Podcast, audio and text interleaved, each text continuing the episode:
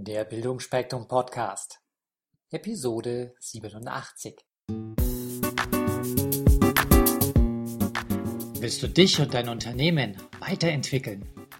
Möchtest du deine Potenziale aufblühen lassen? Dann bist du hier genau richtig. Hier bekommst du Anregungen für eine stabile Lebensfreude und Erfolg in allen Rollen deines Lebens.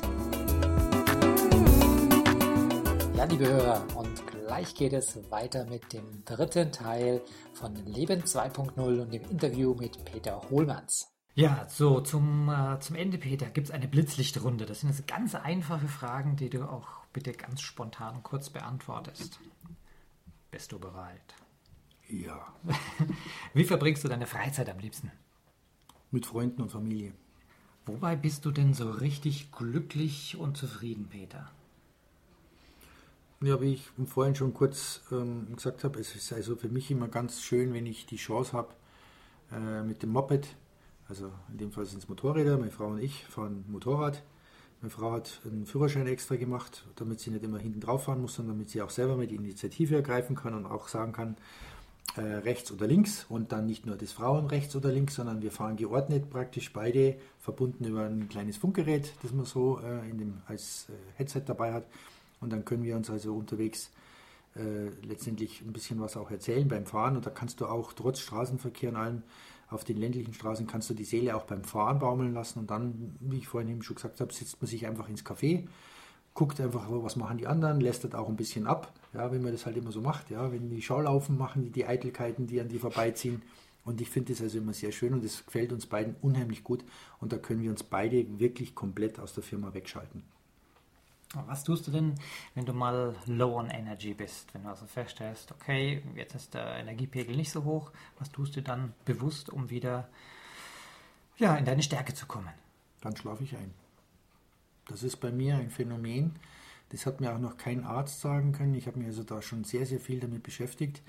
Wenn, ich, wenn mein Stresspegel am höchsten ist, also das heißt, wenn andere ähm, kurz vorm Herzinfarkt stehen, sage ich jetzt ja. einfach mal, oder messbar einfach einen Blutdruck, einen Puls haben, dass sie kurz vorm Platzen sind und Baldrian nehmen oder was weiß ich, Kopfschmerztabletten, äh, dann komme ich an den Punkt und ich schlafe ein.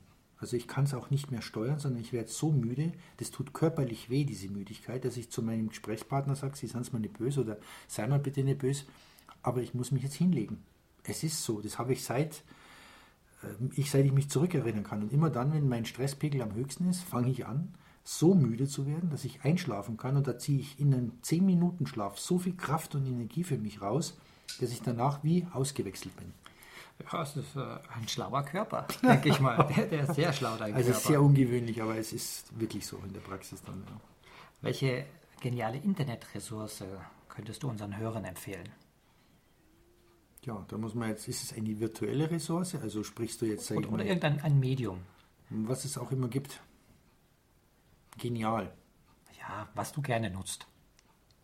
Ja, das ist das, was ich auf der gestrandeten Insel als Gestrandeter dabei habe. Ja, das ist, sage ich mal, einfach sind die modernen Medien und ein, ein Smartphone ist für mich heute der Inbegriff der, der Bequemlichkeit. Du hast eben alles dabei.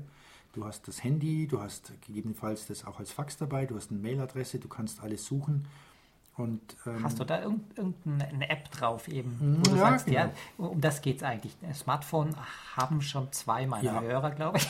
Ja. Aber vielleicht hast du eine App, wo du sagst, wow, die ist irre. Ich habe das übrigens gehört mit zwei deiner Hörer, diesen unterschwelligen Ton. Ich habe ihn genau gehört, liebe Hörer. Ja? ähm, ja, es gibt eine App, das ich also sehr, sehr gerne nutze, das nennt sich Runtastic. Ähm, das ist, ähm, wenn ich das richtig gelesen habe, und auch, es sind Österreicher, die das entwickelt haben, das ist, glaube ich, das, meist, ja, das meistverkaufte App der Welt, äh, das erfolgreichste mit mehreren Millionen Installationen mittlerweile. Runtastic schreibt sich also, wie man es spricht. Und dieses App checkt dich sozusagen bei deinen sportlichen Aktivitäten. Und es checkt dich eben so weit, dass es nicht nur über das Geotagging weiß, wo du bist und was du mhm. gerade, in welcher Geschwindigkeit du dich wo bewegst, sondern es gibt dir anhand deiner Größe, deines Gewichts und anderen technischen Daten, die du halt eingeben kannst, ähm, deinen Kalorienverbrauch, es gibt ja den äh, Sauerstoffgrundumsatz, den du hast, es hat äh, die Möglichkeit, deinen Herzschlag zu tracken, mit einem Herzgurt natürlich nur, wenn du läufst oder wenn du Rad fährst. Ähm, das ist bei mir in meiner Taskleiste unten äh, als erstes verfügbar, noch vor Telefon und anderen Dingen. Und immer wenn ich mich bewege, und sei es nur in der Mittagspause, wenn ich mit meinen Kollegen um die Häuser ziehe, einmal, das ist meistens so eine 15-Minuten-Runde, die wir schnell gehen mit ca. 5 bis 6 Kilometer Geschwindigkeit pro Stunde. Ähm, das ist das App, was ich halt gerne nutze. Das kann ich wirklich nur jedem empfehlen. Das ist kostenlos in der kleinen Version und für, ich glaube, 3 Euro oder was in der äh, Premium-Version zu bekommen. Fein. Welches Buch hat dich kürzlich inspiriert und von was handelt das Buch?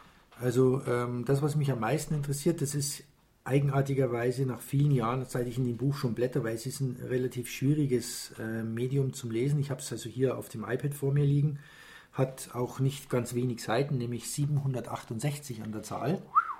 Also äh, es ist aber sehr dünn, ist nämlich genauso dick wie mein iPad und nimmt nicht viel Platz. Es ist ein E-Book, äh, heißt Islam, Spirit and Form hat ähm, einen Herausgeber, der ist relativ schwierig zu lesen. Er heißt Osman Nuri Topaz. Ja?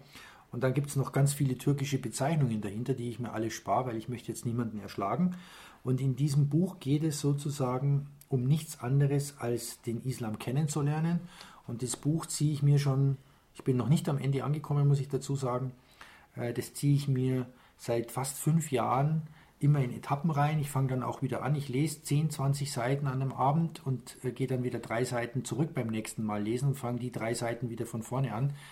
Ähm, die Lektüre ist eben so, dass du äh, den Glauben des Islams halt sehr, sehr schwer als Europäer in vielen Bereichen nachvollziehen kannst. Und äh, ich war auch ähm, bei Türkei-Aufenthalten in der einen oder anderen Moschee und mich hat es immer fasziniert, dass die Leute eben sehr diszipliniert mit ihren Waschungen und mit äh, den Gebetsteppichen und so weiter, dieses ganze Handling, wie das alles funktioniert, wenn der Imam dann äh, zu irgendwelchen rituellen äh, Handlungen aufruft, wenn das alles passiert, wenn der Muizin schreit. Und mich hat das damals vor vielen Jahren, als das bei uns noch nicht so hochgekocht war, der, das Thema Islam. Also das, das Radikale dahinter. Das jetzt, was wir heute ja bedauerlicherweise an allen Ecken und Enden ähm, sehen und hören und vielleicht auch spüren, ähm, hat mich das schon fasziniert und das habe ich äh, nach wie vor in der Zange, das Buch und ähm, lese an vielen, vielen Stellen, aber es ist ähm, eine schwere Kost und wie gesagt, äh, es ist zu bekommen über jeden Anbieter, der heute sozusagen E-Publishing macht mhm. oder anbietet. Welche Fortbildung oder Weiterbildung hat dich in deinem Leben ziemlich begeistert und motiviert? Geschäftlich, privat, Freizeit. Wo hättest du es gerne? Das, was dir gerade auf der Zunge liegt. Also in dem Bereich ähm, Fort-, Aus-, Weiterbildung, Seminar, was mir so einen Kick versetzt hat, äh, war sozusagen die Vorstufe für diesen Think Tank, auf den ich vorher schon mal ganz kurz eingegangen bin. Und zwar ging es da um autogenes Training.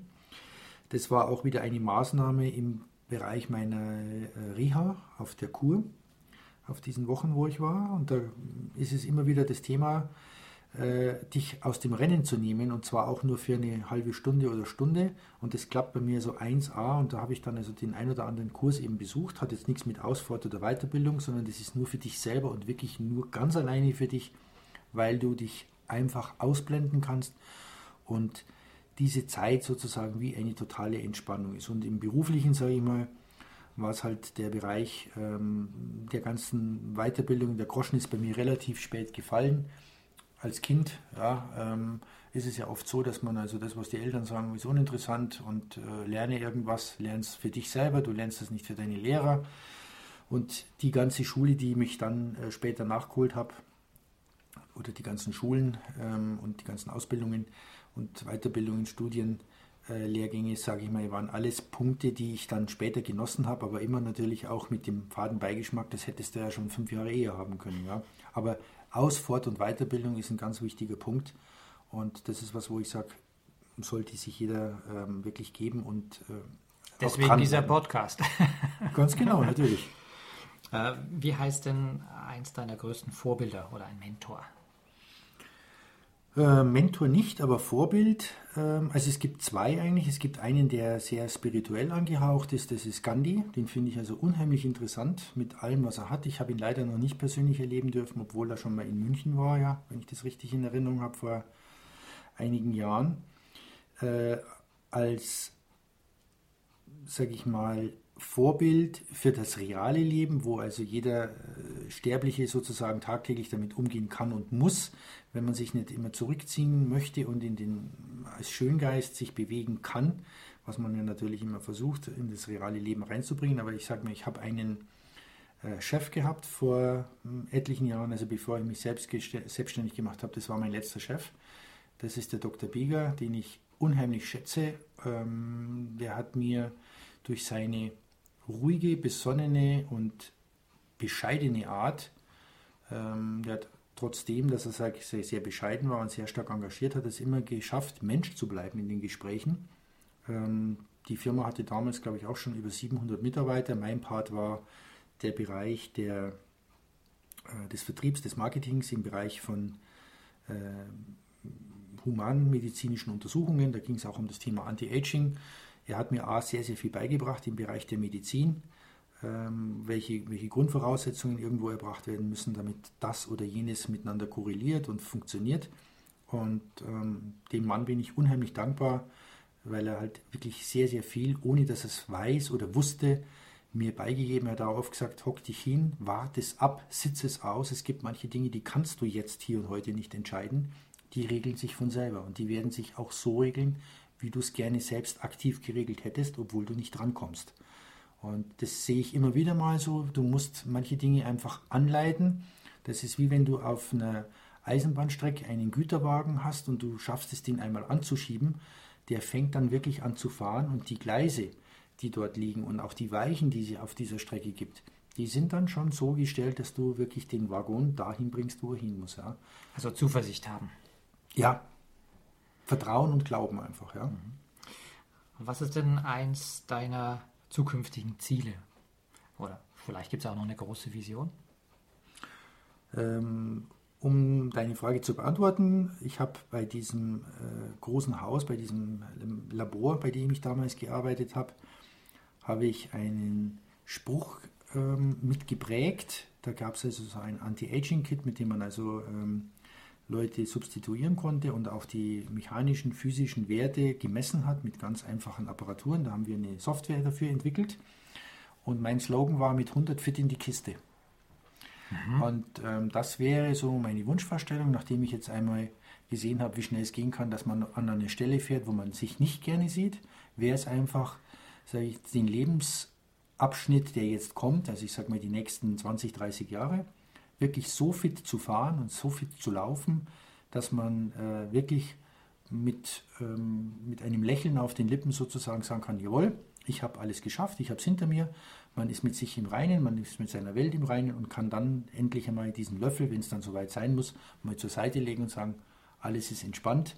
Und jeder hat letztendlich Freude auch an dir gehabt, dass du halt die Spuren, die du gelegt hast, dass die, sage ich mal, nicht wie bei einem Wellengang am Meer an der Küste, wenn du mit den Fußstapfen entlangläufst, dass die nächste Welle alles wegwischt, sondern dass einfach nur ein paar Dinge stehen bleiben. Das ist das, was ich mir auch wünschen würde. Das ist schön, ja. Ähm, hast du zum Abschluss noch einen ganz besonderen Tipp an unsere Hörer? Für, für unsere Hörer. Ja, also ich sag, äh, das ist auch das erste Interview in dieser Form, was der Wolfgang mit mir gemacht hat. Ähm, ich kann euch den Wolfgang nur empfehlen als absolut liebenswerten und ähm, angenehmen Menschen, als Freund, als äh, jemand, mit dem man ähm, viel erleben kann. Wir kennen uns jetzt, ich weiß nicht wie lange, Wolfgang, aber auch 15, 14 mhm. Jahre bestimmt schon, ja haben beide schon graue Haare gekriegt, wenn ich dich so anschaue? Entschuldigung, dass ich da widerspreche. Ich, ich habe Silbersträhnen. Ah ja, Silberlöwe, ja. ja Sil okay, Silber. Gut. Sehr gut. Also der Wolfgang hat silberne, ich habe graue Haare. ähm, ich kann eigentlich so keinen Tipp geben, aber wenn die Hörer eine, eine, eine kleine Info, sage ich mal, vielleicht sich ins Herzen legen, seid ehrlich mit euch selber macht euch nichts vor. Und du hast vorhin auch das Wort authentisch nochmal gesagt. Bleibt einfach ihr selbst, auch wenn ihr ähm, Niederschläge, euphorische äh, Punkte habt. Versucht euch immer wieder zu erden auch. Schaut auf euch selber und schaut natürlich auch auf, euer, auf eure Liebsten, auf die Nächsten. Denn es gibt, glaube ich, nichts Wichtigeres als die Familie als Keimzelle für ähm, jede Art von Akkuaufladung. Das war ein schönes Schlusswort. Peter, ich sage Dankeschön für dieses ganz besondere Interview, das wir zusammen führen durften. Danke für deine Zeit. Danke, Wolfgang, dass ich mit dir das Interview auch führen durfte. Hat mich sehr gefreut und ähm, ja, vielleicht an anderer Stelle mit irgendwas anderem wieder. Danke dir. Falls euch diese Show gefallen hat, würde ich mich über eine positive Bewertung bei iTunes sehr freuen. Je mehr Leute diesen Podcast hören, desto mehr Menschen können ihr Potenzial positiv entwickeln. Und das ist doch gut so, oder? Wenn du noch mehr Folgen hören möchtest, dann klicke den Abonnieren-Button auf bildungforme.com oder auf iTunes. So, das war der Bildungsspektrum Podcast von und mit Wolfgang Hertlicker. Bilde dich selbst und dann wirke auf andere durch das, was du bist. Friedrich von Humboldt